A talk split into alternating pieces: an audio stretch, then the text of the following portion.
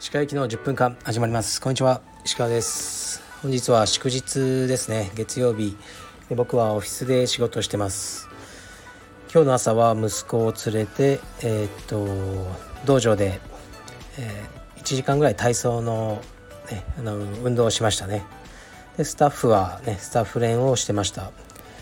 で今からクラスですが僕は少し仕事をしようと思います。昨日も息子を連れてクロスフィットのジムに行きましたかね。昨日はなんと妻と娘も一緒に軽く運動をしました。あの妻はかなり筋肉痛になってましたけど、ね、たまに運動してほしいなと思いますね。で夜は僕はえー、っとネットフリックスで映画見ましたね。結構前から気になってた「運命のいたずら」という新しい映画でうーんまあクライム映画ですね。でなんというかですねこのまた邦題がね「運命のいたずら」っていうダサい題名なんですけど本当の題名は「Windfall」えー、 Windfall っていうのは英語で、えー、棚ぼたとかそういう意味ですね。そちらの方がいいと思うんですけどね。で監督はチャーリー・マクダウェルででえっとねリリー・コリンズフィル・コリンズのお嬢さんですね。お嬢さんっていうほどもう若くないけど、まあ、すごくいい女優さんですね。と僕の大好きなジェシー・プレモンスが出てました。でこうまあ映画サイトで見るとすごく評価低いんですけど僕はかなり好きでしたね。会話劇ですね。もうほぼ3人しか出てこないその会話。でシチュエーションもずっと同じあの、まあ、別荘の中で起きるんですけど僕はかなりいい映画だなと思いましたね。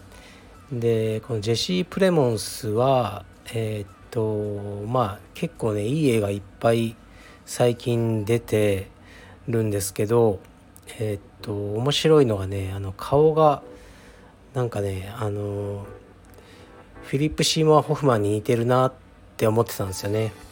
そしたらフィリップ・シーモア・ホフマンの息子の役で映画に出てたらしいです。どんどんつながっていくんですけどその映画は「ザ・マスター」という映画で僕が大好きなポール・トーマス・アンダーソン監督の映画ですね。でさっき言ったそのお父さん役の方のフィリップ・シーマー・ホフマンは12年前だったかなあの死んじゃいましたね。あのヘロインか何かの過剰摂取でそういう問題を抱えてた人みたいで残念でしたね。すごくいい映画でフィリップ・シーモア・ホフマンはとね「戦闘ブーマン」っていう映画があったんですねもうかなり古い多分それがあの最初の作品で、まあ、これもまた僕の好きなアルパチーノが出てる映画で、まあ、すごく嫌味なやつを演じたんですけどすごくいい役者さんでしたね。でまあ死んじゃってねちょっと残念なんですけどなんとね息子さんがいてちょっと待ってください。ネットでちゃんと見ますね。息子さんがいるんですよ。でその息子さんがその今度ねポール・トーマス・アンダーソンの映画に出てるんです。でこれをずっと前から楽しみにしてるんです。リコリス・ピザっていう映画で日本だと7月の公開になってますね。7月1日公開。僕の誕生日ですねこれは。これは絶対に見に行きたいな。僕の好きなねあのポール・トマス・アンダーソンがトリー、ね、であのクーパー・ホフマンという、えーね、新人の役者さんが出ててこのクーパー・ホフマンのお父さんがこれまた僕が好きなフィリップ・シーマー・ホフマンの、ね、息子さんだということで見るしかないですねこれ。すごいですねこれ。ショーン・ペンとかトム・ウェイツブラッドリー・クーパー出てますね。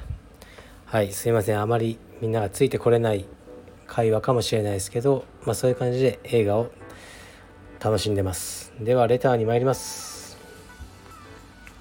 えー、っと石川先生いつも更新ありがとうございます。さて先日の放送で他道場の女性柔術家にしつこくメールをした会員がいて石川先生が講義を受けたと話されていましたがその元会員とは何々何々何々何々してるあの方ではないでしょうか。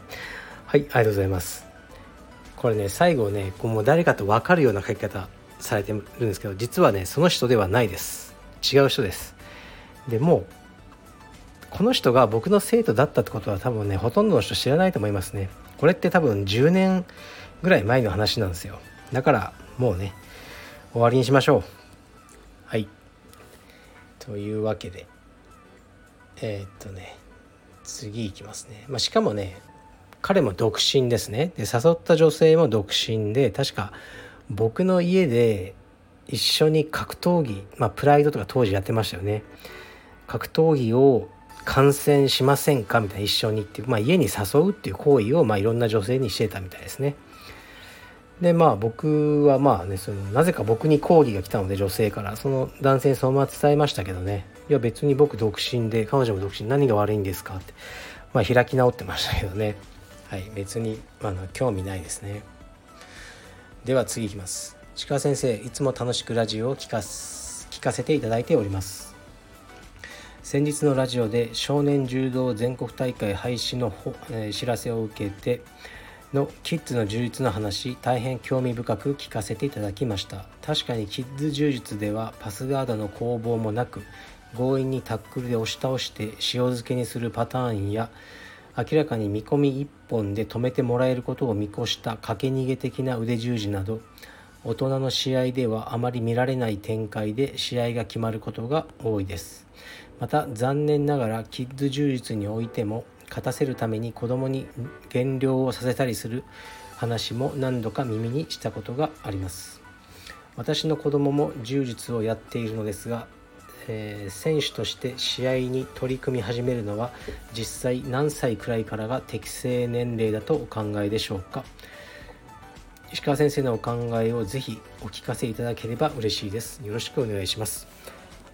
はいありがとうございます。うん答えはないと思うんですよね。だから僕の考えよりも一つの例をとってみると,、えーと、ケネディ・マシエルですよね。コブリンヤ先生の息子さん。でもう世界トップクラスの選手ヨーロピアン選手権は優勝してますかね。なんですが15歳なんですよね始めたのは。でコブリンヤ先生とも結構その辺の話したんですけどまあ、彼は離婚した前の奥さんの子供で彼はブラジルに住んでたんですよね。で小林先生はアメリカで道場を開いててで彼はサッカーをまあかなり真面目にやってたみたいです。で15歳でアメリカに来てでお父さんと暮らし始めてで柔術をやりたいって言ってこう始めただ今キッズクラスからするとまあ15歳って遅いけど、まあ、彼はその5年ぐらいで黒帯になって、ね、ヨーロピアン選手権優勝してるからまあ5年で世界チャンピオンクラスになれたってことですよね。でこれはまあ結果論だからもしケネディがじゃあ5歳から柔術やってたら、うん、今よりもっと強いのかとかいやそんな変わらないのかとかいや全然ダメだったんじゃないかとかでもやめてたんじゃないかとかいろいろあのね、なパターンはありあると思うんですけど、まあ、こうケネディにおいてはこの15歳から始めるっていうのが多分現あのまあベストだったんでしょうね。結果をだけ取ってみれば。だからどうなるか分かんないですけどまあ真剣に始めるならでもその前にサッカーをやってたっていうのは良かったと思うんですよね。でやっぱ柔術のそのやっぱね技はこの方が書いてあるレターのような試合が多いんですよまさに。僕が言いたかったのはこれですね。こういう展開に持ち込めば勝てるんですよね。でそこに僕はあんまり興味を見出せてなくて細かいその技やるより例えばもう5歳から10歳まで相撲みたいなことをやらせまくった方が12歳の時に強くなるんじゃないかとか、まあ、そういうふうなことをまあ僕は考えているんですね。でだからちょっと答えにならないですけど僕はそうですね試合にガンガンこう出たり勝ち負けを考えたりするのは中学生ぐらいでいいんじゃないかなと個人的には思ってますですから、まあ、うちの息子まだ5歳なんであと56年はうん全然試合出なくてもいいし勝っても負けてもどっちでもいい。それより体力をつけさせたいなと僕は思ってます。はい。すいません。あんま答えになってないかもしれないですけど。じゃあ最後いきます。石川先生こんにちは。買う気はないけど一度は乗ってみたい車はありますか？はい。ありがとうございます。これはですねやっぱり一つうーんえっとねやっぱフォードのマスタングの1967年のファストバックですね。ファストバックというのはその車の形ですね。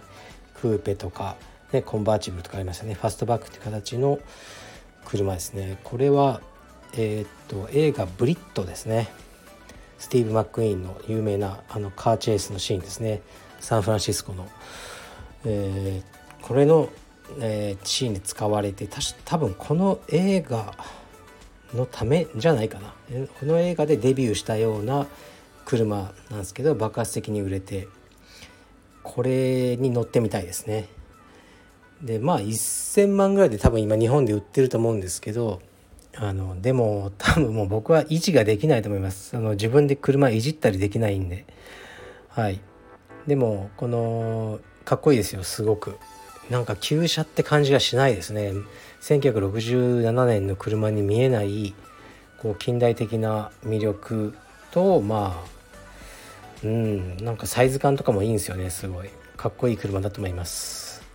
それかなやっぱ乗ってみたい車ってやっぱりもうね手に入らないっていうのはやっぱ旧車ですよね。